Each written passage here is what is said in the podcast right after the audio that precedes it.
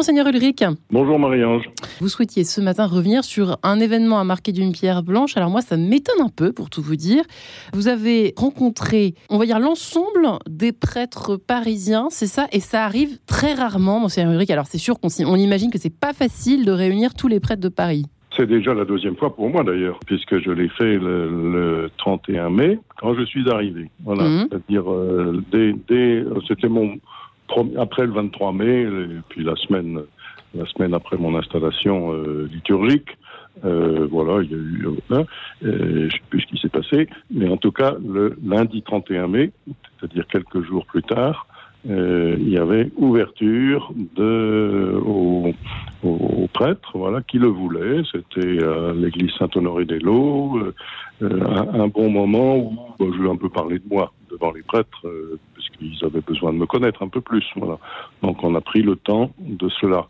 Et, et euh, jeudi, c'était euh, euh voilà reprise. C'est une activité habituelle, j'ai cru comprendre, dans le diocèse de Paris, que les prêtres et l'archevêque se rencontrent à peu près deux fois par an, deux, deux demi-journées par an. c'est pas beaucoup. En même temps, c'est vrai que c'est pas beaucoup. Ils, se rencontrent tous, tous ensemble. Puis six mois, j'en ai rencontré c'est un des éléments d'ailleurs que, que j'ai partagé avec eux. J'ai été très heureux de rencontrer les prêtres déjà euh, par petits groupes de, de 10-12. Euh, je les ai invités par petits groupes de 10-12 et je vais continuer parce que pour en voir 450, il faut prendre du temps. Euh, le matin au petit déjeuner.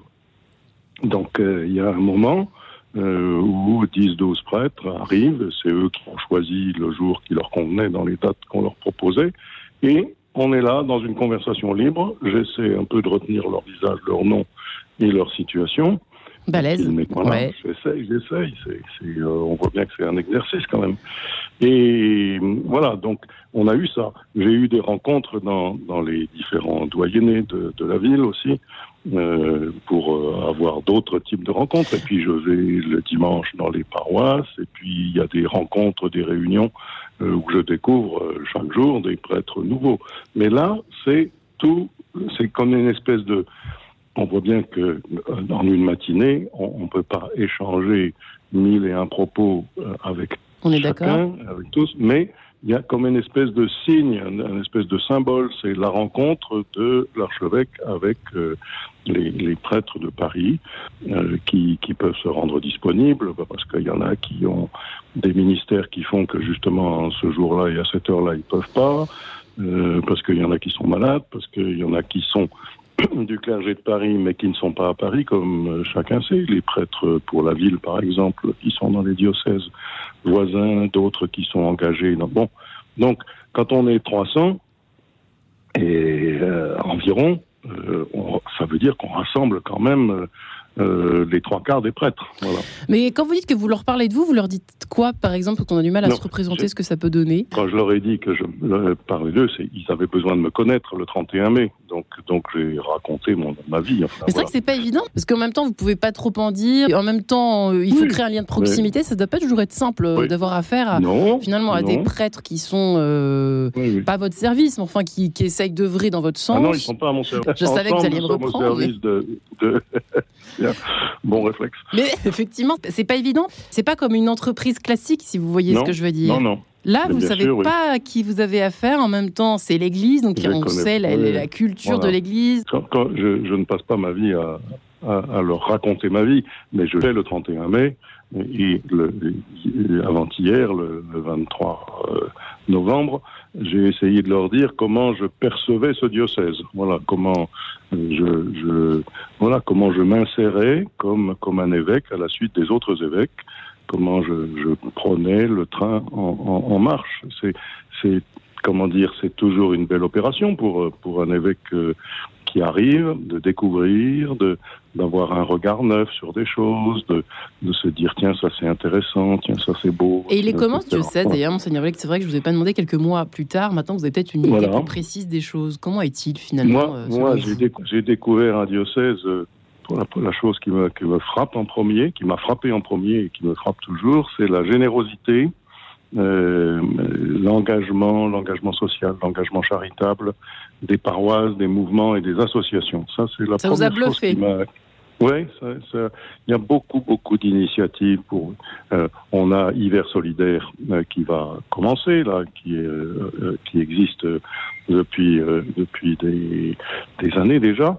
une initiative du Cardinal 23, mais mais c'est ça rassemblait déjà des, des choses qui existaient pour accueillir des gens en, grande difficulté, en détresse.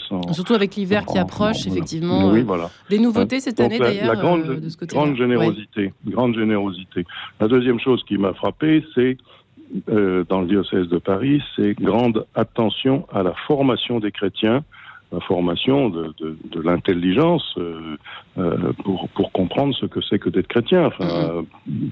formation à l'écriture biblique, à, à, la prière, formation à, à un peu parfois de la théologie pour un certain nombre. Enfin, compréhension de la vie chrétienne dans le monde d'aujourd'hui. Ça, il y a beaucoup d'initiatives de formation partout. Il y a évidemment Louis Bernardin, il y a aussi la Cato, il y a aussi le Centre Sèvres des Jésuites. Et, et dans chaque paroisse, je vois bien qu'on on fait des propositions pour que les chrétiens se, se forment euh, et, et, soient, euh, comment dire, actifs par leur esprit euh, à être des chrétiens un peu conscients de ce qu'ils vivent. Oui, la troisième chose qui m'a frappé, c'est que les liturgies sont belles. Voilà.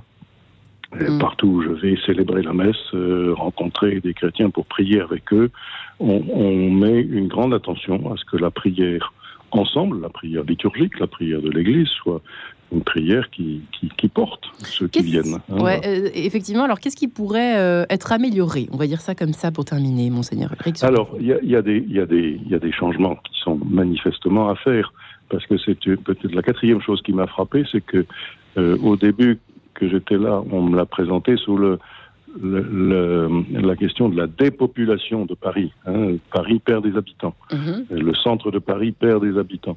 Puis peu à peu, j'ai découvert que c'était pas simplement la dépopulation, mais il y a des changements démographiques dans, dans, le, dans, le, paysage parisien. Euh, la, la, population n'est plus tout à fait euh, euh, situés de la même façon dans les quartiers. Il y a des transformations. Ben, c'est une raison pour nous d'être très attentifs à la façon dont nous allons euh, prendre soin de, de l'annonce de l'Évangile dans, dans, un paysage humain qui est un peu en train de changer. Voilà. Donc mm. j'ai pas tout saisi encore, mais j'ai compris qu'il y avait des choses à faire dans ce domaine et c'est ça qu'il faut améliorer. Voilà.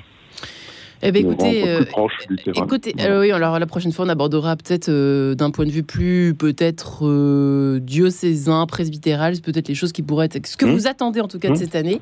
Mais malheureusement, l'émission touche à sa fin, sauvée par, sauvée par le gong, monseigneur Ulrich, pour cette oh, si, je, si je puis dire. Et je vous souhaite quand même un très bon week-end. Eh bien oui, merci à vous aussi et à tous les auditeurs. Je vous rappelle que l'entretien de l'archevêque est à réentendre de façon illimitée sur notre site internet, également sur notre page Facebook. N'hésitez pas à nous envoyer également vos questions et vos réactions sur la page de l'émission L'entretien de l'archevêque ou bien par mail à mariange.demontesquieu@radionotre-dame.com. Très bon week-end.